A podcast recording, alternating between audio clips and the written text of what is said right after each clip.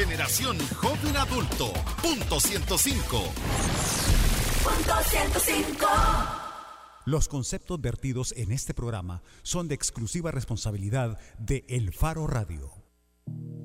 ¿Qué tal? Bienvenidos al Faro Radio, una de la tarde en punto 28 de junio de 2016. Soy Karen Fernández y estoy en compañía de Oscar Luna y Ricardo Vaquerano. Hola. Hola Oscar Luna. Hola Ricardo, ¿cómo Hola. estás? Hola Karen, hola Oscar. Buenas Hola. tardes a todos. Sí, esa voz tímida que escuchan es la de Oscar Luna. Siempre soy tímido, Karen. Así como deben de estar ahorita. Qué semanita para los ingleses, vea. Después del Brexit, eh, ahora fuera también de la Eurocopa por una selección de la que no se esperan. Imagínense, creo que no esperábamos ni que esa Islandia le ganara a El Salvador a- hace dos años, tres años. Y ayer lo sacó 2 a 1 de la Euro. También igual que David Cameron después de la burrada del Brexit.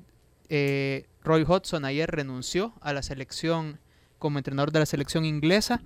Y hoy en la conferencia de prensa estaba eh, tan achicado, como decíamos en primer grado, que dijo, bueno, yo no sé ni para qué me tienen aquí, si ya lo que dije lo tenía que decir ayer. Ya no soy entrenador de la selección inglesa. Bien chivo, gran Eurocopa. Bueno, veo que esa es la noticia que te tiene impactado al inicio de la semana, Luna. A y a todos. vos, y a vos, Ricardo, ¿qué te ha dejado el fin de semana o el inicio de semana que tengamos que comentar ahora? Bueno, hay varias cosas. Dos voy a mencionar. Una, la de la Corte de Cuentas. La eh, Sala de lo Constitucional, por cuarta ocasión en menos de 40 meses, en 39 meses, anula un decreto eh, legislativo que tiene que ver con la elección de los magistrados de la Corte de Cuentas. Y nuevamente por las mismas razones por las que hizo las anulaciones de tres decretos de elección anteriores, porque no se estableció adecuadamente, la Asamblea no estableció adecuadamente algunas de las características de los magistrados de la Corte de Cuentas, como por ejemplo la capacidad y la moralidad. Y además porque no se votó en las investigaciones que hizo la Asamblea, según la Sala de lo Constitucional, eh, las posibilidades de vínculos partidarios de los tres magistrados que tienen que dejar sus cargos el próximo julio. Eh, entonces, eh, está sucediendo un fenómeno interesante y es que antes uno podía ver cómo un dirigente político, un dirigente de un partido político, como el caso de Hernán Contreras, podía durar 17 años en el cargo, que fue lo que duró. No duró los 18 porque en 1998, cuando le faltaba uno para culminar uno de sus mandatos, el dirigente del PCN decidió dejar el cargo de presidente de la Corte de Cuentas para buscar la presidencia de la República. Pero al cabo de los tres años, en 2002, volvió a la carga y duró hasta 2011, cuando entró el ex procurador general Gregorio Sánchez Trejo. Gregorio Sánchez Trejo creo que tiene un récord y es el de haber sido destituido más veces del mismo cargo en menos tiempo, porque entre 2011, cuando fue elegido, y 2000 y junio de 2013, cuando fue destituido por tercera vez, es decir, pasaron apenas unos pocos, unos pocos meses, fueron apenas dos, dos años entre su elección primera y las tres destituciones sucesivas que ocurrieron entre enero de 2013 y junio de 2013. Bueno, y ojalá que todos esos cambios en la Corte y todos esos precedentes que se van sentando, por fin logren que la Corte sea más aguda en hacer su trabajo. La Corte de Cuentas. La Corte de Cuentas, exactamente, de fiscalizar y velar por los fondos y por los recursos y por el patrimonio de este país. Sí, ahora yo lo que no creo, Karen, es que sea de descuido de los, de los diputados, ¿verdad? De que no reparan bien en documentar adecuadamente la elección de las personas a quienes nombran para cargos como el de la Corte de Cuentas. ¿Y qué crees que es? Eh, yo creo que es una intención, eh, por un lado, de desgastar a la Sala de lo Constitucional, a, quien, a la que le han declarado la guerra desde 2011, con que el famoso decreto el 743, y por otro lado, eh, tratando de colar a gente que favorezca los intereses de los partidos políticos. Detrás de las decisiones de la sala está este razonamiento. A los organismos estatales de control, es decir, aquellos organismos del Estado como la Fiscalía, Tribunal Supremo Electoral, Corte de Cuentas, que tienen entre sus funciones vigilar a otras instituciones, sobre todo cuando son eminentemente partidarias, no pueden llegar personas que tengan vínculos partidarios, porque entonces no reúnen la característica de la independencia respecto de las instituciones a las que tienen que vigilar. Y eso queda bastante claro en el caso de la Corte de Cuentas, nombrada por partidos políticos, ellos pueden decir diputados, sí, por partidos políticos, que tiene que vigilar el buen uso de los fondos públicos, por ejemplo, en la Asamblea Legislativa. Así que hace sentido. Y el otro punto que yo quiero mencionar es eh, una pieza periodística que creo que vale la pena eh, que se le ponga atención y que se mencione y que se discuta, porque ha sacado a la luz abusos sexuales, abusos sexuales en el mundo del teatro y con personas que, es decir, las personas denunciadas o involucradas en este reportaje que publicó Valeria Guzmán en la revista Séptimo Sentido de la Prensa Gráfica este domingo, son iconos del teatro salvadoreño. Así es, estamos hablando de acusaciones directas que ha documentado Valeria, hablando con testigos y con víctimas de acoso y abuso sexual, Fernando Umaña, Filander Funes y René Lobo. Así es que si no han leído el trabajo de Valeria, de verdad hay que revisarlo porque creo que además es evidencia de cómo en las escuelas de teatro o en los grupos de teatro la posición de poder que ocupan en este caso los directores incide sobre abusos que cometen sobre actrices mujeres, pero no creo que sea también solo una situación eh, que afecta exclusivamente a mujeres, por ejemplo, niños, adolescentes e incluso hombres también pueden ser víctimas de esta posición de poder de profesores en ambientes de teatro, otros ambientes artísticos, ambientes educativos incluso. Sí, habrá que ver qué pasa porque algunas de estas personas señaladas tienen vínculos fuertes con el poder político y con partidos políticos. Así que eh, veremos si, como en los casos de corrupción, esto se diluye y solo queda como una anécdota. Bueno, cualquier eh, duda ingrese a la prensagráfica.com y ahí creo que hay una sección que se llama Séptimo Sentido y busque el reportaje. Y para terminar, Ricardo Baquerano, ¿crees que Nayib Bukele ya rompió con el FMLN? Yo creo que no, fíjate. Y no me preguntaste a mí, le preguntaste a Ricardo, pero ayer dio una conferencia de prensa Nayib Bukele y en esa conferencia de prensa solo me tomé el espacio para preguntar, para contestar. Para contestar, dale, dale. Para contestar. En esa conferencia, ayer eh, Nayib Bukele decía que no había ninguna separación con el FMLN y decía, es mi partido y con ellos gané la alcaldía. Es una relación amor-odio, parece. ¿Me das permiso, Karen? Dale, por favor. Yo creo, eh, no, creo que no han roto. Creo que Nayib se pensará muy bien calculará muy bien el momento de romper, de distanciarse definitivamente, del partido.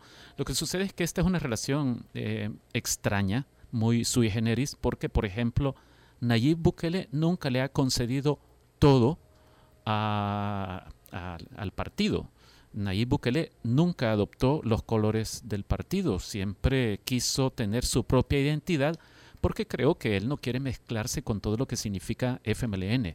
Y, no necesariamente estoy hablando de asuntos de corrupción o, esas cosas o discursos como los que, los que escuchamos en el foro de Sao Paulo el fin de semana, eh, en, el caso de un invitado, Adán Chávez, por ejemplo, invitando al FMLN a que piense en esta fórmula que a ellos les ha funcionado en Venezuela, que es la de crear comités cívicos militares, porque eh, lo que haya que defender se puede defender con las armas si es necesario, dijo Adán Chávez, pero eh, el ministro de Obras Públicas, Gerson Martínez, salió diciendo, bueno, si el fin que buscamos es correcto, los medios también deberían ser correctos.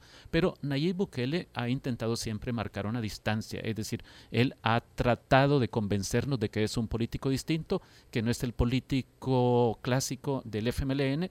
Yo lo veo más como a un Mauricio Funes, a aquel Mauricio Funes al que rechazaba Chafik Handal, porque decía Mauricio Funes no fue candidato para 2004, sino que fui yo porque él solo quería utilizar el partido FMLN como una escalera para llegar al poder.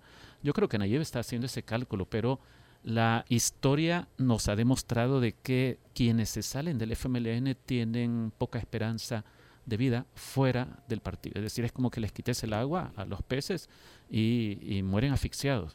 Así es. Bueno, vamos a ver en qué termina entonces esa relación amor-odio y más allá de las declaraciones públicas, siempre tenemos que preguntarnos qué está pasando tras bambalinas. Luego de esa conferencia de prensa en la que Nayib Bukele decía, bueno, no, no tengo ningún problema con mi partido. Sí, esa relación me suena que uno termina teniendo gemelos siempre después. Vamos Eh, a hacer una pausa. Oscar Luna Ajá. está antes contando un poco de confesiones personales, me imagino. Recuerde que puede comunicarse con nosotros al 2209-2887, al WhatsApp 72766942 o en las redes sociales en Twitter, arroba el Faro Radio o en Facebook en la cuenta del Faro. Ya regresamos, Karen, ¿o no? Ya regresamos. Bye. El Faro Radio. Hablemos de lo que no se habla. Estamos en punto 105. Si siempre quisiste manejar tu propio robot gigantesco a control remoto, tu ADN es joven adulto. Punto 105. Solo, solo éxitos. Esto es para aquellas que dan vida y además entregan su corazón. Para las que siempre piensan en los demás. Para las que nunca dejan escapar sus sueños. Para las más fuertes, que salen aún antes que el sol. Para las que nos dan todo su tiempo, aunque no tengan mucho. Esto es para todas las supermujeres que nos inspiran a ser mejores salvadoreños. Gracias. Super Selectos. Acompaña todos los martes desde las 7 de la noche a César Barrientos con lo mejor del pop y rock en español en Nación Eñe, solo aquí en punto 105, joven adulto.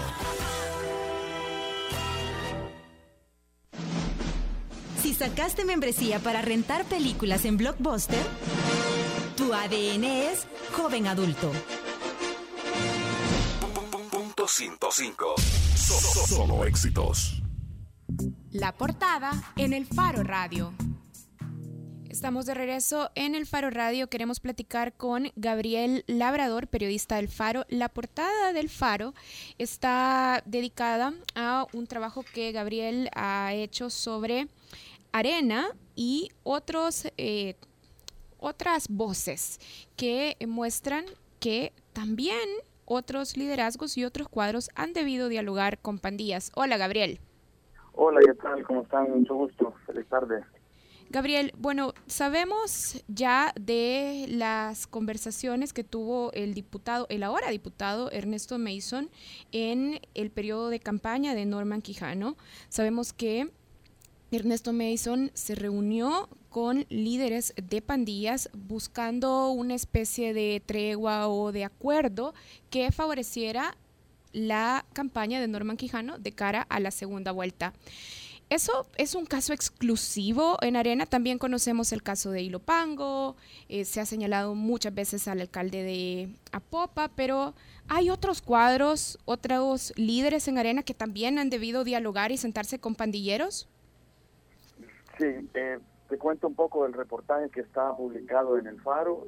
Eh, ahí básicamente hay cerca de una docena o trece, trece líderes de territorio eh, del partido, llámese directores departamentales, directores municipales, miembros de estructuras municipales, eh, diputados que a la vez son directores departamentales, que hablan justamente de eh, su práctica cotidiana con respecto a las pandillas, cómo es su relación en el quehacer político. Ellos sostienen y confirman que deben dialogar mínimamente con las estructuras de pandillas de todo el país, eh, principalmente con la, el barrio 18, las dos facciones, sureños revolucionarios y la Mara Salvatrucha. Esto en el, eh, significa que tienen que dialogar con ellos para pedirles permiso para entrar a sus comunidades, hacer campaña, llevar eh, beneficios a la población, por ejemplo, eh, brigadas médicas, jornadas deportivas, ese tipo de cuestiones.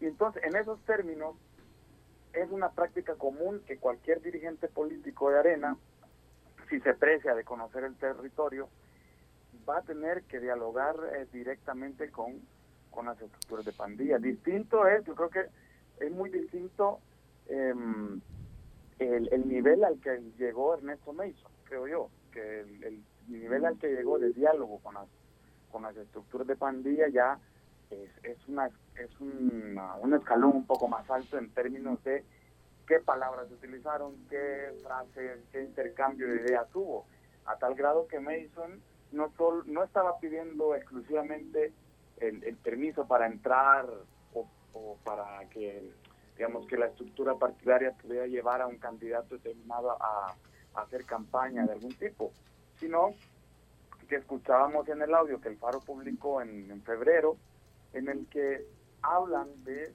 temas importantes del, del país, como por ejemplo el nombramiento o el perfil del, del próximo del ministro de Seguridad en el que estaba pensando el candidato presidencial normal. Gabriel, mira, vos nos estabas diciendo que por lo que has podido documentar, esta práctica de dialogar con las pandillas en el territorio es una práctica de rutina, una práctica cotidiana.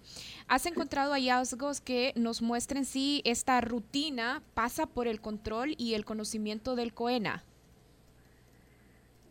Esta, esta rutina a la que que, es ya habitual y que se ha hecho habitual desde 2012 para acá, por lo menos, cada vez con mayor intensidad, em, por lo menos es del conocimiento del COENA. Es sin duda un aspecto que el COENA conoce de, de palos. Lo conoce porque sus alcaldes, sus candidatos, sus estructuras municipales, departamentales, se lo han hecho ver en distintos momentos a la máxima dirigencia del partido, el COEN, incluyendo el presidente Jorge Velado. Eh, les han dicho que en el terreno pues tienen que, que hacer gestiones a nivel local para, para lograr este que la convivencia con las pandillas eh, en el quehacer político no implique daños, no implique mm, amenazas a la seguridad de, los miembros del partido. Entonces, si bien por ahora no está documentado que el COENA es el que ha dictado la orden directa, eh, ha dado una mm, posición oficial dando luz verde a todos sus eh, cuadros para que dialoguen mínimamente con las pandillas, sí está documentado por testimonio de los miembros de la estructura del país, del partido, que el COENA y los dirigentes saben de esto, porque se los han hecho saber incluso, y es algo tan viejo que se remonta a febrero de 2014, después de la primera vuelta eh, presidencial en la que perdió Arena por más de 10 puntos y en la que como un acto de reflexión muchos candidatos, diputados, alcaldes reclamaron a la dirigencia de turno que el mensaje de Norman Quijano como candidato presidencial estaba siendo nefasto, estaba siendo contraproducente y que debía cambiar en el terreno, porque en el terreno pues las pandillas estaban un poco ofendidas con el tono que estaba llevando. Bien. La campaña. Gracias, Gabriel. Si quieren leer el trabajo de Gabriel, está publicado en la portada del Faro. La arena que linchó al diputado Mason admite que dialoga con pandillas. Gracias, Gabriel. Nosotros hacemos una pausa y ya regresamos en el Faro Radio.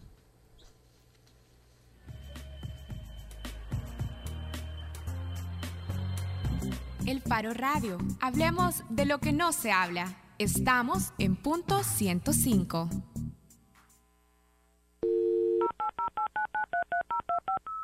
Si por culpa de este sonido te subió la cuenta de teléfono, tu ADN es joven adulto.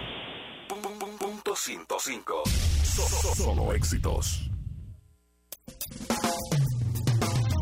porque todos estamos hechos de canciones y vibraciones. No te pierdas todos los viernes, desde las 7 de la noche, Hechos de Música con Carlos Galicia.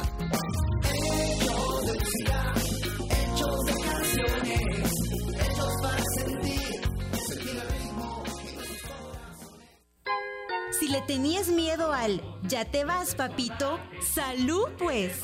Tu ADN es joven adulto a toditos los rincones de mi tierra El Salvador. Punto 105. Solo éxitos. Bajo la lupa en el Faro Radio.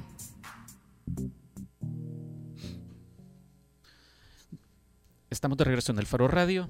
Eh, vamos a hablar ahora de un tema que ha ocupado las agendas de medios y de muchas organizaciones ciudadanas a lo largo de las últimas que ya casi cuatro semanas. El 1 de junio pasado, el Consejo de Salario Mínimo, que está integrado por tres partes, la laboral, por un lado, la empresarial, por otro, y el gobierno, acordó con votos de los dos primeros sectores un aumento del 15% aplicable por tercios a partir de este año.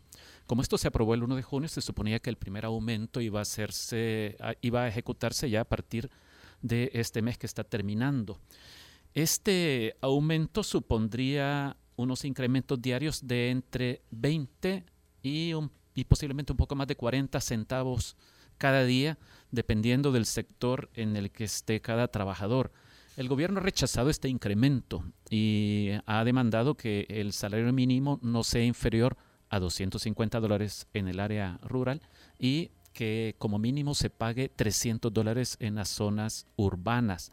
Ahora tenemos a los representantes, o esperamos tener a los eh, representantes del sector laboral en cabina, ya tenemos a uno de ellos, eh, que se han visto señaladas en estas semanas porque supuestamente le han hecho el juego a la empresa privada en un afán de, eh, de conceder el mínimo incremento posible.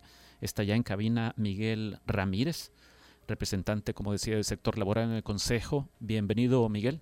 Gracias. Muy, muy buenas tardes a toda la... Gracias a usted por acompañarnos. Eh, estamos esperando sí, a que se incorpore en unos minutos José Huiza. José Israel Huiza, ¿cómo no? Sí. Eh, Karen, vos querés arrancar con, una de tus inquietudes en esto, ¿verdad? Sí, bueno, como Ricardo lo estaba explicando, eh, Miguel, la propuesta de aumento que ustedes han decidido apoyar es en tres años y es de 13.5% para comercio y servicios y 15% para otros sectores. Esto, por ejemplo, implica que en el primer año quienes trabajan en el campo recibirían un aumento de 20 centavos diarios adicionales. 33 centavos sería el aumento diario para los que trabajan en el sector comercio y servicios y 41 centavos sería el aumento diario para los trabajadores en las industrias. Nos gustaría entender por qué apoyaron esta propuesta, por qué se alinearon a la propuesta del sector laboral y no a la propuesta del gobierno de incrementar hasta 300 y 250 dólares. Bueno, primero decir que no los hemos agredido a ninguna propuesta. Eh, los tres sectores presentamos propuestas y desafortunadamente no se logró consenso de los tres sectores. La ley no manda ni obliga a que consensemos. Eh, la ley manda a, por mayoría de votos aprobarlo. ¿Cuál era la eh, propuesta de ustedes entonces? permítame. Cuando se dice que hemos respaldado para tres años, esa es una propuesta consensada. La hizo la señora ministra. O sea, Aquí que no nos estén echando el muerto solo los trabajadores. Aquí fue un acuerdo. Que por qué nosotros hemos tomado decisión de eh, llegar a ese feliz término de un 15%, hay que recordar que nosotros presentábamos el 30% en nuestra propuesta como Movimiento Laboral Salvadoreño, MLS. De eso hemos logrado que la empresa privada, concediera el 15%. Es el 50% lo que presentamos para negociar. Una propuesta es eso, es negociar. No es un decreto. Decreto es para que se cumpla, pero en los tres sectores lo que se hace es una negociación. Visto de esa manera, eh, lo que el gobierno estaba proponiendo eran 48 dólares en los tres años, 48, 30 centavos. Y lo que hemos logrado eh, nosotros con el 15% son 35 dólares con 53 centavos. Son centavos las diferencias, no es cierto que sean abismales. Pero déjenme decirles una cosa bien importante para nosotros los trabajadores. Para nosotros los trabajadores. Porque yo sí soy verdaderamente trabajador del campo hasta el año 80 y del 80 hasta la fecha obrero. Yo puedo hablar de los dos ritmos. He trabajado en el campo y hoy que estoy en la ciudad. Para nosotros los trabajadores es preferible más personas empleadas que un simple aumento de salario para las personas que ya tienen empleo. Aquí hay miles de trabajadores sin empleo que desearan un trabajo en que sea de 251 dólares.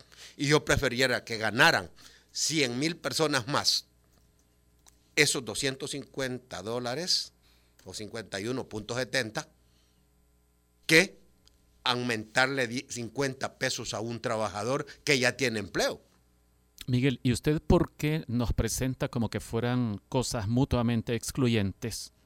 Un mejor aumento, más allá de este que han, que han acordado, y eh, más empleo o mantener los empleos ya existentes. Porque solo hay 700 mil empleos y, habitantes en este país somos 3 millones aptos para trabajar.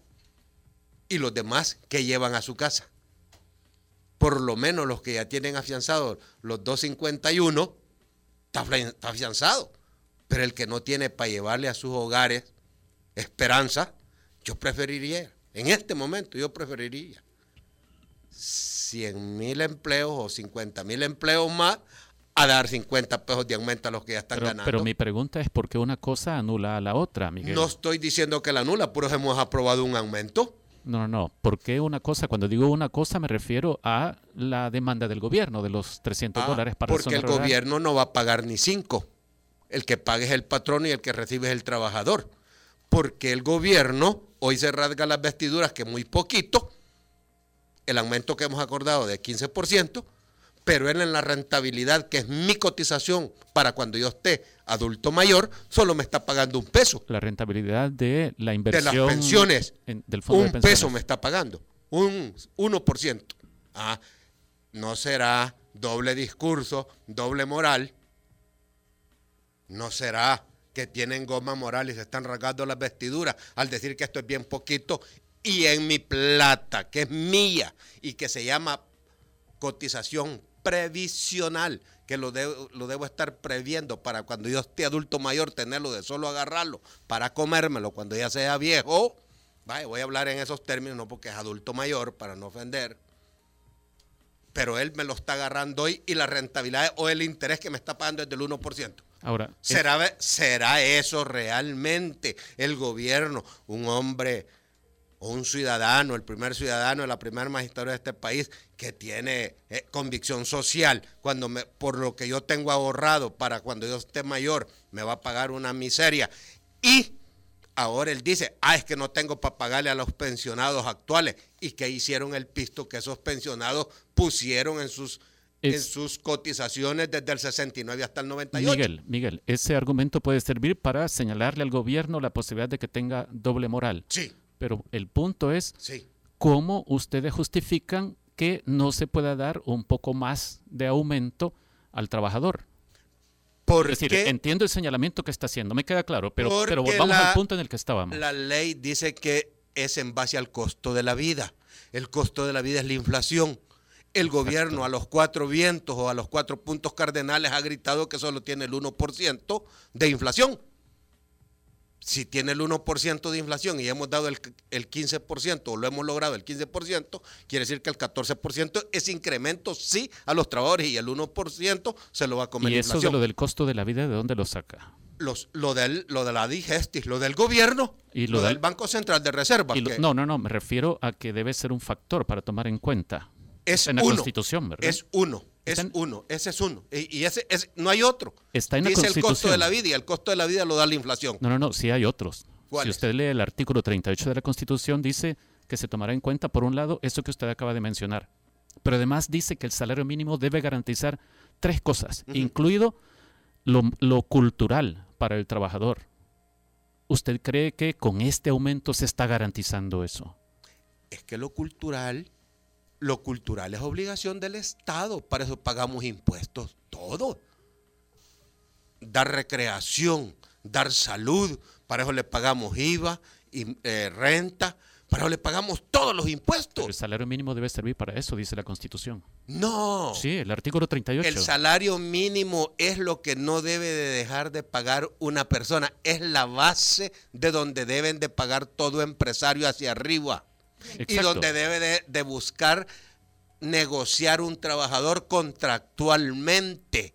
El salario mínimo no es el que va a venir a sustituir la lucha de los trabajadores para lograr mejores aspiraciones a tener un salario de 300, 500 o 600 dólares de sueldo. Lo que está diciendo es la dependencia del asistencialismo del Estado, es lo, que prefiere usted, eso es lo que está planteando. No, no, estoy diciendo que lo cultural y la salud, aquel que no cotiza, que no tiene derecho a salud por cotización, que es beneficiario de la asistencia pública, para eso los que trabajamos pagamos IVA y pagamos todos los impuestos. Bien, voy a interrumpir aquí porque tenemos una llamada y además eh, quiero presentar a José Israel Guisa, que también es representante del sector de trabajadores en el Consejo y que ya está aquí con nosotros. Bienvenido, Bienvenido José. Mucho gusto. Y tenemos una llamada, Mariana Belloso está al teléfono. Mariana, adelante. Hola, hola, ¿cómo están todos? Hola, buenas tardes Mariana. ¿Qué tal? ¿Querés hacer algún comentario o querés aprovechar para preguntar a nuestros invitados aquí en cabina? Las dos cosas, la verdad es que Miguel y José son buenas fuentes de nosotros también. Adelante, Mariana. Eh, sí, por un lado, eh, quería, quería ver si se podía aclarar el tema del plazo del aumento escalonado, porque en todos lados estoy escuchando yo que dicen tres años, tres años, tres años, cuando realmente la propuesta, según se consensó, es en tres años, pero no, no un lapso de tres años, sino que em, un aumento que hubiera sido ya efectivo en junio de este año, un segundo aumento eh, a partir de enero de 2017 y un tercer aumento a partir de junio de 2018, que realmente es un lapso de 18 meses. Eh, quisiera que lo aclararan eso por un lado. Y luego, eh, Quisiera saber si en algún momento se está considerando el tema de hacer un aumento escalonado al salario mínimo, porque me parece que se ha marginado de toda esta discusión a las MIPIMES, a las empresas pequeñitas, a las empresas familiares. Yo conozco muchísima gente que son propietarios de empresas pequeñitas, pagan su IVA, pagan su renta, pagan planilla de sus empleados y para ellos sí es un sacrificio eh, asumir un, gasto grande, perdón, un aumento grande al, al salario. Para ellos sí, sí, es un impacto. Eh, claro que para empresas enormes, transnacionales, multinacionales, empresas millonarias que tenemos acá, no va a ser el mismo impacto. Eh, entonces quizás el comentario sería por ese lado, que se ha dejado, eh, se ha marginado a las pymes de toda esta discusión. Con mucha tristeza le preguntamos a la ministra de Trabajo nosotros que por qué no se tomaban en cuenta las pymes. La señora nos contestó que las pymes no, no pagan el mínimo. No sé por qué está confundiendo pymes con sector informal, porque no es lo mismo y si dentro del Consejo no se ha visto la posibilidad esta del aumento escalonado. Entonces serían estas dos cosas quizás, eh, el tema de los 18 meses del lapso del aumento, según se consensó, y lo de las, las pymes y los aumentos escalonados. muchas, gracias, Mariana. Gracias, Mariana. Bueno, Israel o Miguel, no sé quién quiere contestar a Mariana. Aprovechemos que vino bueno, José. Sí. Explicar un tanto la, pregunta que dice. ¿Le, ¿le quedaron claros los dos planteamientos de Mariana? Sí. Bye. En primer lugar dice que por qué no se toman en las pymes, que ella misma dice que son empresas muy pequeñas y que por qué no se les ha tomado en cuenta. Precisamente que el salario mínimo a ese tipo de empresas no es que no las tome en cuenta, sino que si hay una empresa, por ejemplo, de las pymes, que tenga, digamos, cinco empleados y les está pagando, por decir, 200 dólares mensuales, por decir, no está cumpliendo con, la parte del salario mínimo, pero sí ah, les ha contratado bajo, esa condición, inmediatamente sube el salario aprobado, podía, eh, digamos, a uno de 200, le estaría calculando 10 dólares por, por mes, y no es que no esté tomado en cuenta, sino que esas son las empresas más pequeñas que incluso se dice que es posible que esas mismas empresas tengan más problemas con la aprobación del salario. Yo de hecho creo que por ahí va el cuestionamiento de Mariana sobre este punto, ¿verdad? Es decir, si las micros, las pequeñas y las medianas empresas están en capacidad de absorber un aumento, incluso como el ya acordado, ya no se diga uno mayor como está pidiendo el gobierno. Exacto. Entonces, precisamente el, planteamiento que, está en boga es eso, de que los grandes empresarios, ellos no se afligen que el, por el salario mínimo, porque esos están arriba del mínimo. por un lado. Por otro lado, los que están arriba del mínimo, si hay contrato colectivo, si hay sindicato, hay contrato colectivo, y el contrato colectivo ha superado toda la parte del salario mínimo. Está arriba. Sí, pero aún así, la mayoría de empresas aún grandes tienen gente que les ha estado pagando el salario mínimo. Inmediatamente sube el mínimo, le sube el porcentaje que ha aprobado. Ahora bien, el, problema más que todo es, eh, digo yo, es una parte donde el Estado pidió, eh, hizo una propuesta de 300 dólares para la parte urbana y 250 la parte rural.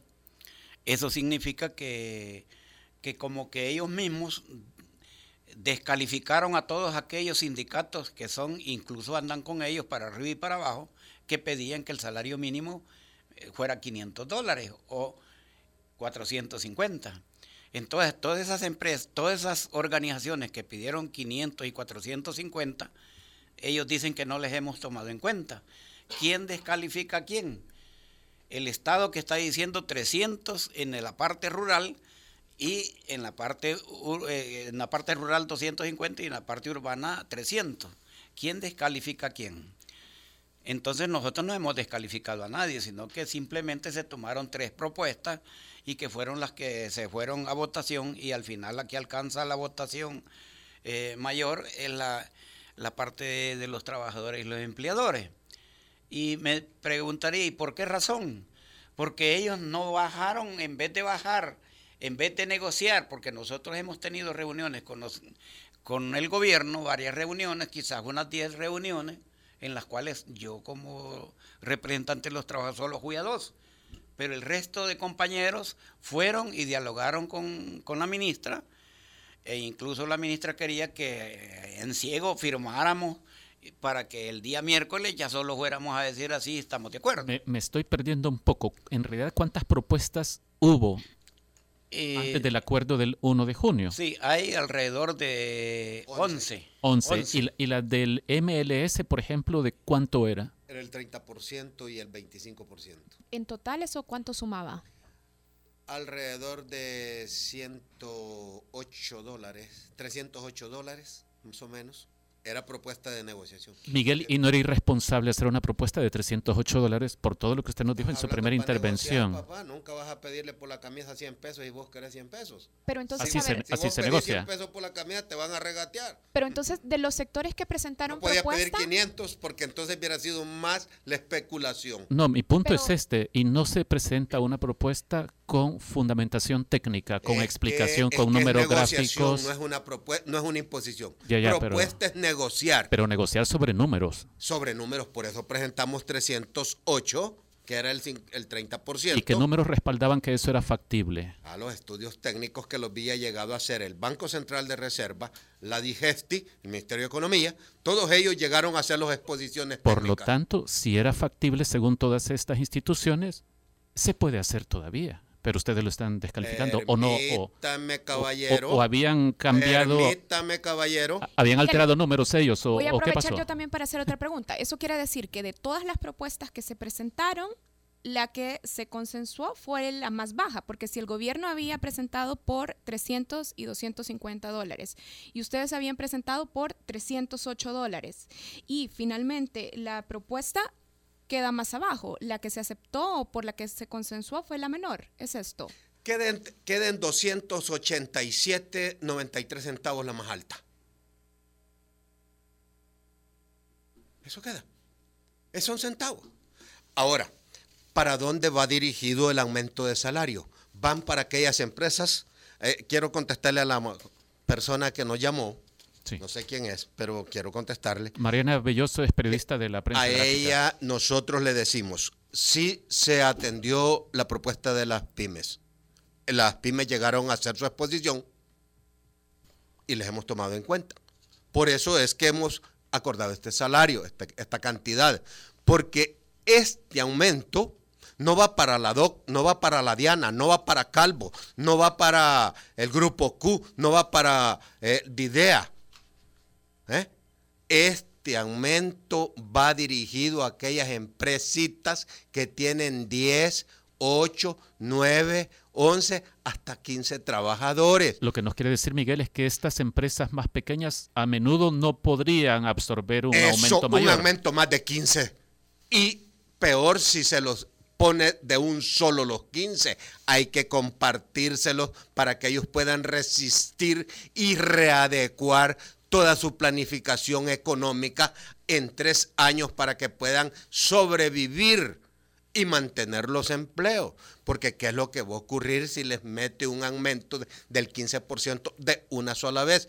Van a verse obligadas a recortar personas. No digo a despedir, a recortar, que ya nos ha pasado en algunos otros segmentos. Yo no es primera vez que participo de este debate, ¿me entienden? Y eh, la ministra y todo el mundo aquí ha creído que el presentar una propuesta como que eso es lo que tiene que aprobar de por ley. No, es discusión, es para discutirlas. Claro, lo técnico es una cosa, lo práctico es otra. Y la realidad que enfrenta un cafetín, un restaurante que tiene seis meseros, siete meseros o siete trabajadores es otra. Israel, la propuesta eh, del gobierno de otros sectores eh, laborales también e incluso algunos de los señalamientos de la academia es que tenemos una tabla con 10 tipos de salarios diferentes y parte de la propuesta era llevarlo a dos tipos de salarios. Esta propuesta finalmente no se firmó, no. no. logró consenso. ¿Por qué no? ¿Y ustedes estarían dispuestos a reconsiderar esta propuesta? ¿Por qué no? Por simple y llanamente porque cada rama de la economía tiene su particularidad. La industria tiene su particularidad. Servicio y comercio tiene otra particularidad pero los costos de la canasta básica alimentaria se mantienen independientemente, de donde yo trabaje. no, señorita, porque el que permítame, si quiere que le aclare, permítame. Adelante, Miguel, pero puedo trabajar en urbano o puedo trabajar en rural, pero el caso es que si estoy en industria urbano o en maquila urbano, el costo de la canasta básica es el mismo. Sí, pero una cosa es que tú entres a las 8 de la mañana o a las 7 en una industria y salgas a las 5 de la tarde, el transporte es más cómodo. Y otra cosa es que salgas en servicio y que salgas a las 10 de la noche o a las 9 y solo hay espicas que te cobran un dólar de transporte. Y ya tú has escuchado, tú has escuchado en los medios de comunicación del transporte que gente va colgada en picat y ese es del comercio y del servicio. O sea, hay particularidades.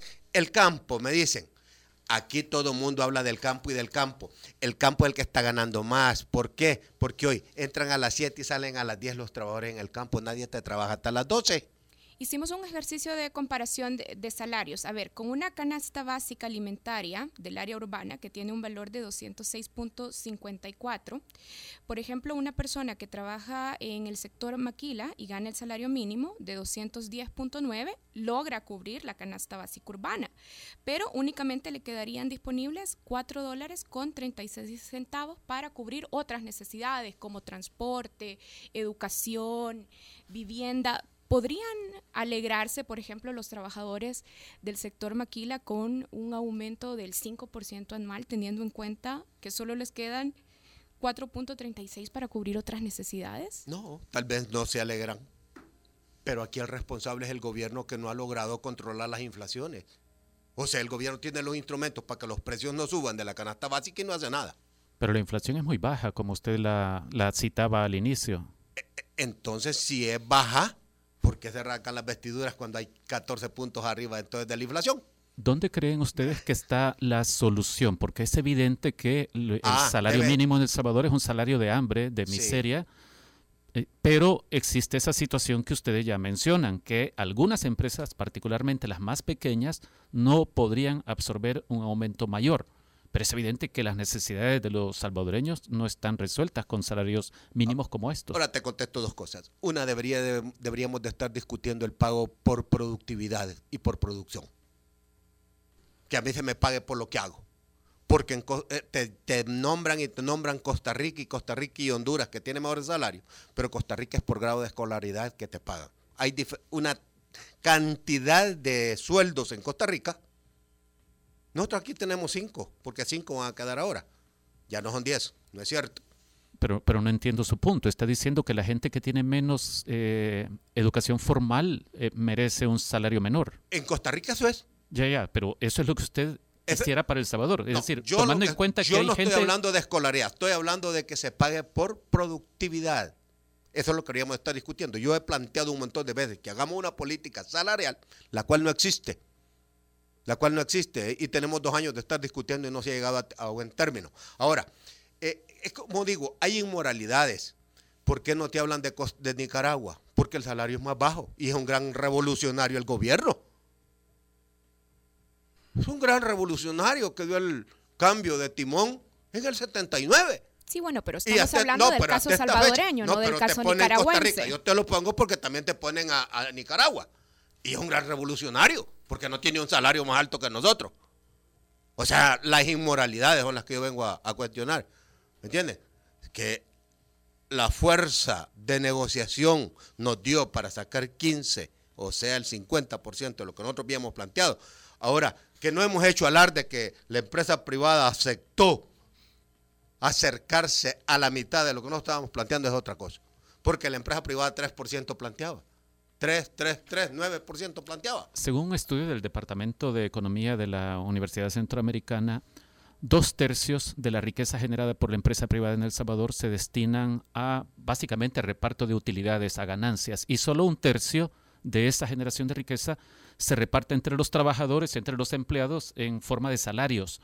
¿No cree que hay un margen ahí que eh, demasiado alto que se están quedando, digamos, los empresarios y que no se está repartiendo al trabajador? Es decir, en términos generales, estos son Pues Sí, promedios, pero no ¿verdad? te, solo te dicen esas grandes cifras, pero no te dicen cuáles son esas empresas. Si esas empresas son Didea, son el Grupo Q, son Mazda, son la Mercedes-Benz, son la Constancia, son la Tropical, son la Coca-Cola, eh, no están hablando del salario mínimo. Y no te dicen cuánto está ganando la Coca-Cola o la Cristal, los empleados en sí. O la, Ustedes, o, la, o la Constancia. ¿Ustedes estarían dispuestos a reconsiderar el acuerdo del 1 de junio? Es decir, a subirle un poco a lo que ya acordaron. es decir, como Nosotros hemos hecho un acuerdo que lo vamos a mantener. han, han hecho un acuerdo con la empresa vamos- privada. No, no hemos hecho un acuerdo con la empresa privada, hemos hecho un acuerdo por mayoría de votos, momento como tú señalas, porque vos estás muy tendencioso. Somos tres partes que nos podemos poner de acuerdo por consenso o por mayoría. Ustedes se Fue por de, mayoría, ustedes se pusieron de acuerdo con la empresa Por privada, con mayoría. el sector empresarial. por mayoría. No, no, pero pregunto si negociaron con el sector empresarial Negociamos esta con propuesta el que se gobierno acordó. y negociamos con la empresa privada. Con ambos los sentamos. Ya oíste a compañero José Israel Guiza que los sentamos más de 10 veces con la señora ministra a hablar de la negociación. No pudimos llegar a un feliz término. ¿Por qué? Porque nos querían manosear con credenciales, con cosas. Eh, al hombre le negaba el credencial cuando tenía la razón y el derecho. Pero no le daba el credencial A José mientras Huiza. no firmara la propuesta que ella decía. Usted no puede ir amarrado a, a un circo a hacer reír a la gente. Mire, a propósito de circo, una última pregunta porque se nos está acabando el tiempo. Sí. Usted amenazó al señor Chan Chan en la última sesión de, de consejo. Jamás. Cuando usted hace alusión a allá afuera no tendrás eh, policías. Fui yo. ¿Fue, fue usted, José? Sí. Yo no, lo, si yo no me amenazo. permite- si me permite, aclaro yo, yo no Eh, lo ¿qué- amenacé. ¿Cómo, cómo fue ese intercambio? Yo lo Porque que le usted dije le es dice de que tuviera sí. cuidado, que nosotros en la calle andamos todos libres. Y no vas a andar el montón de policías para que te anden cuidando, le dije yo. No es que le dije yo te amenazo, sino que uno debe tener cuidado lo que dice, porque en la calle no, no, no lo andan cuidando a uno. Pero eso no es que, cierto. que tiene que ver, no, en- no entiendo. Es que, es que hubo una discusión de la cual no recuerdo, no me recuerdo qué fue lo que me dijo él a mí y me empezó a... Ah, dijo que nosotros éramos eh, personas que estábamos vendidos con la empresa privada, que por lo tanto no sabía qué es lo que había habido bajo o, o a cosas así. Ahorita no me recuerdo exactamente Sí, sí. lo que me dijo. Entonces le dije, mira, le tené cuidado con tus palabras porque están, eh, ahí estábamos ante los medios y lo estaban televisando Ajá. y todo. Entonces le dije yo, uno no puede hablar de otra persona si no está seguro de lo que está diciendo. Aparte de que tenga pruebas, puede decir con seguridad. Y él tiene la forma de, de hablar así un poco pesada. Y me dijo, ¿me estás amenazando? No, yo no te estoy amenazando. Estoy diciendo que afuera de donde estamos, ahí andamos en medio del mundo. Y no se sabe quién le puede hacer algo, le dije yo. Es decir, que él corría riesgo fuera de esa mesa. Sí, él, ¿Qué riesgo? Todos, todos corremos riesgo. Todos, todos, corremos igual. Entonces él confundió lo que yo le dije y me dijo, me estás amenazando. No te estoy amenazando. Porque yo no, no, yo ando en mi vehículo y ando solo, no ando seguridad. Pero le digo yo, en el camino, así como este país que está tan violento, no hay seguridad, pues. Bien. Bueno, eh, lastimosamente sí, se nos terminó el tiempo. con lo que preguntabas, que si estamos dispuestos a reconsiderar o qué, estamos en espera de las observaciones que haga la señora ministra. ¿Verdad? ¿Para cuándo las esperan? no sé cuándo las va a llevar porque el atraso, para contestarle a la persona del aumento que dice que nunca entra, el atraso está porque no nos han devuelto las observaciones. El atraso ya está en el manos del gobierno nosotros hay un acuerdo. Ahora, si las observaciones son viables, son, son aceptables, nosotros podemos cambiar, porque si aquí no hay nada escrito en piedra, pero si son razonables. Ahora, si es de estar talarlos por capricho lo que hemos hecho, eh, tampoco no. Pues. Pero si, si se me demuestra que las pequeñas empresas tienen mayor capacidad y que se queda la riqueza, como dicen que hay 21 mil millones en manos de, de, de, 160, si las, las, pequeñas empresas están en a 160, y, yo, ¿cómo que no voy a ver yo que mis compañeros ganen más? Magnífico, muchas gracias eh, Miguel Ramírez y gracias también a José Huiza por habernos acompañado. Ambos representantes del sector laboral en el Consejo del Salario Mínimo. A Monseñor Escobar Alas, el arzobispo de San Salvador, le aconsejamos que lea la nota porque ahí se menciona a él en una de las discusiones que tuvieron en la última sesión del Día del Maestro. Y cerramos con esto bajo la lupa, pero Oscar Luna nos quiere hacer un anuncio muy importante. Un anuncio muy importante. Antes de mandarnos a comerciales, solo recordarles que el Faro Radio es gracias a Super Selectos. El Faro Radio. Hablemos de lo que no se habla. Estamos en punto 105. Si siempre soñaste con ser millonario como Rico MacPato, tu ADN es joven adulto. Chicos malos y 105. Solo éxitos. Esto es para las que luchan hoy por un mejor mañana. Para las más fuertes que salen aún antes que el sol. Para aquellas que dan vida y además entregan su corazón para todas las que no conocen la palabra imposible. Esto es para todas las supermujeres que nos inspiran a ser mejores salvadoreños. Gracias. Super Selectos. Disfruta la nueva temporada de El Tiki Taka. El Tiki Taka. Con el tridente goleador de Gerardo Mason, Osil y Adidas siempre en la cancha del 105.3 FM, jugando de local los lunes, miércoles y viernes a la una de la tarde por punto 105.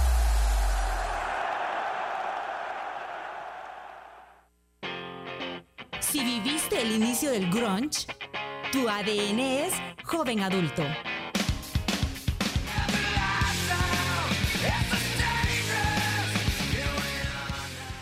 Punto 105. Solo éxitos. La contraportada en el Faro Radio. Estamos de regreso en el Faro Radio. Aquí está Oscar Luna, que no necesita presentación. Claro que no necesita representación. Nuestro invitado sí necesita presentación. Hace como una semana o dos semanas les puse la genial Basil de Primal Pulse y ahora tenemos en cabina a Manuel Merino, integrante del dueto, dueto, ¿verdad? Sí, así es. Eh, que nos va a invitar al Fresco Cibar Sounds este jueves. Sí, ¿qué tal? Eh, ¿Cómo está toda la gente de Punto 105? Muchas gracias por la invitación. Estamos, eh, como tú bien decís, aquí representando el nuevo proyecto Primal Pulse, que te voy a corregir, no soy Manuel Merino, ahí, ahí voy a ser, no, no es Ah, por eso. ah, ah, sí, yo- sí, sí, yo te conozco desde hace bastante. Claro, no, ahí, ahí somos el jaguar dorado y el venado azul. Entonces eh, es un, el concepto del, del- del proyecto y somos personajes ¿no? que, que nos metemos en, ese, en esa máscara y ahí cambiamos. Y ¿Vos ya sos no el somos dorado? No, yo soy el venado azul, Ah, mi hermano es el jaguar dorado, pero ¿me entendés? Eh, Hacen swapping. Sí.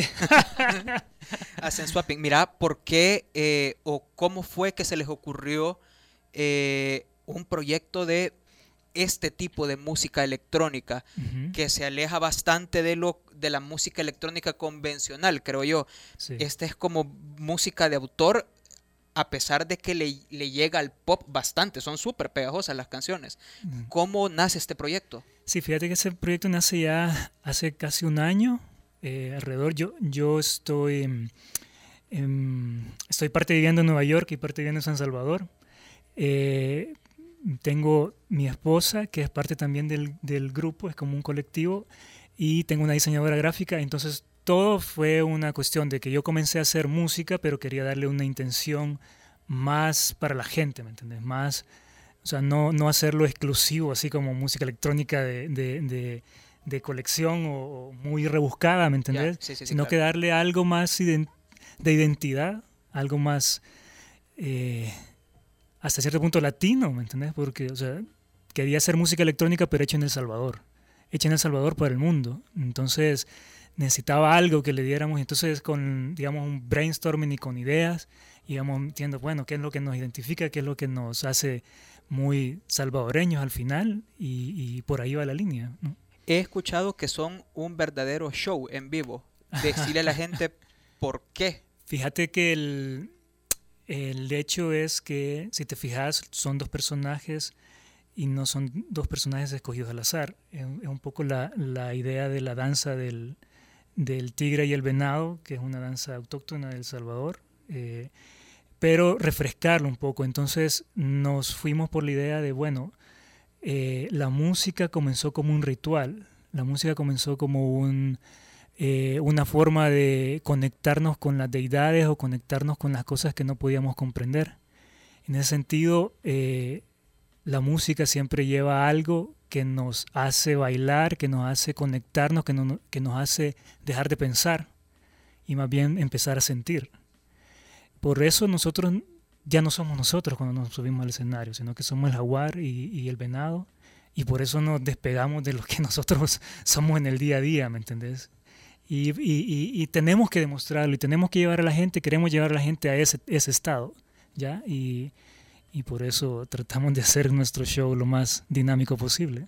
Ya, este es eh, por el lanzamiento del primer single de Manjula Dance Club. Claro, sí, el, el evento, el evento en sí, eh, Cibar Sounds, eh, volumen 2, es una idea de Frank Maravilla, que es quien lidera eh, Manjula Dance Club. Y ellos también eh, van a presentar este jueves 30, van a presentar su primer video y su primer sencillo. Entonces ese es, ese, digamos, el motivo principal del evento. Eh, y muy amablemente nos invitaron a, a- a- a departir ¿no? en el after party. Después de su presentación vamos a ir nosotros.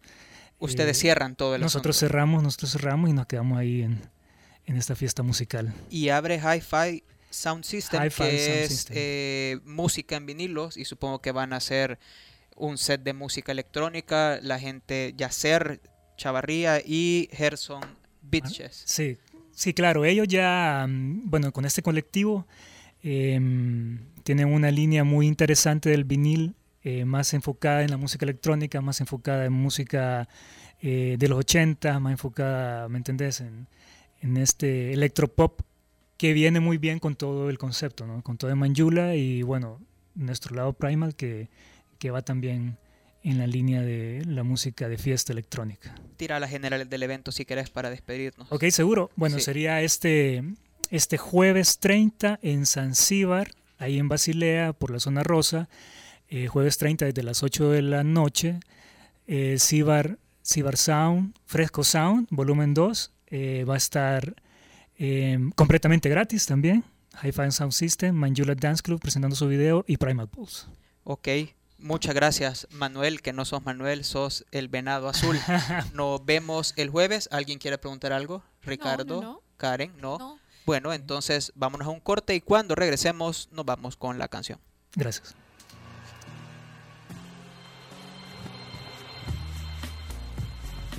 El Faro Radio. Hablemos de lo que no se habla. Estamos en punto 105. Si por culpa de este sonido te subió la cuenta de teléfono, tu ADN es joven adulto. Punto 105. So- so- Solo éxitos.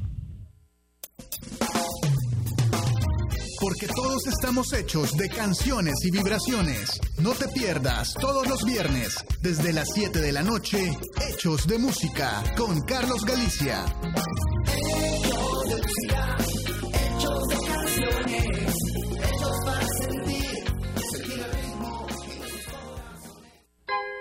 Le tenías miedo al ya te vas, papito, salud pues. Tu ADN es joven adulto. A toditos los rincones de mi tierra El Salvador. Punto 105. So- so- Solo éxitos. Bueno, ya nos tenemos que ir. Un saludo a todos los que han estado escuchándonos, a Gerson Viches, a Ricardo Avelar, que se están reportando a través de Twitter. Ya ¿Qué dice Ricardo Avelar? Ricardo Avelar dice que no hay una historia de conflicto mejor y más dramática que la de Biggie con Shakur. Es apropiado para hoy, dice. Pero no va a sonar igual. Sí, no sea, va a sonar cabal. Saludos Saludos, a Yancy Ricardo. Núñez, que también ha estado escuchando. Sí, nuestra principal diligentemente. evaluadora del programa cuando llega. No puedo repetir lo que nos dice al aire porque Bueno. me censurarían. Hasta el jueves. Y recuerde que puede escuchar también el programa, el Faro Radio. Solo tiene que ingresar a la página del faro.net y ahí puede escuchar el programa. y seguirnos en SoundCloud. Eh, vamos a cerrar este programa porque Basil la pusimos la semana pasada eh, de Primal Pulse, pero con alguien que yo sé que el venado azul conocerá de sobra. Sin este señor, la música electrónica y alguna de la música pop que oímos ahorita no sería igual o simplemente no existiría. Esto es DJ Shadow, Nobody Speak. Adiós.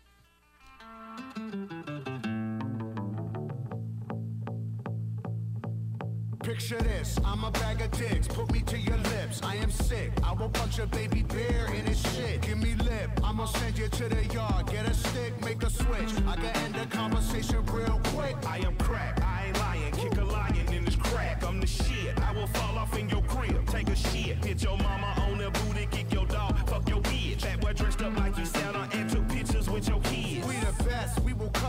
cut face in your chest, little wench. I'm unmentionably fresh, I'm a mensch. Get correct, I will walk into a court while it wrecks, screaming, Yes, I am guilty, motherfuckers, I am death. Hey, you wanna hear a good joke? Nobody speak, nobody get choked.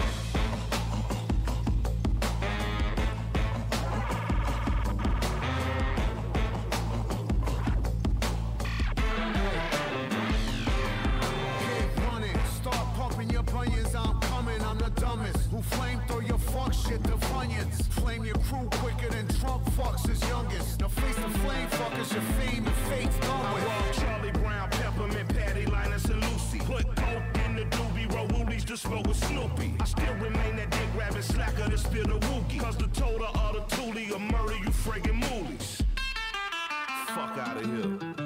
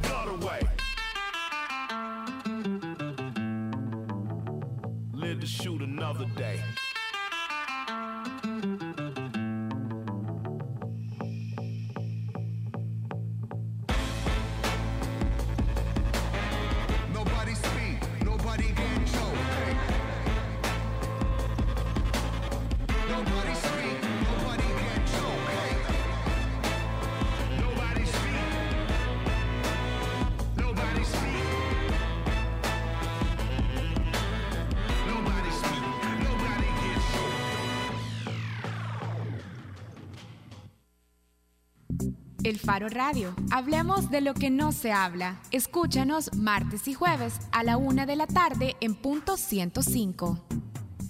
El Faro Radio fue patrocinado en parte por Super Selectos. Los conceptos vertidos en este programa fueron de exclusiva responsabilidad de El Faro Radio.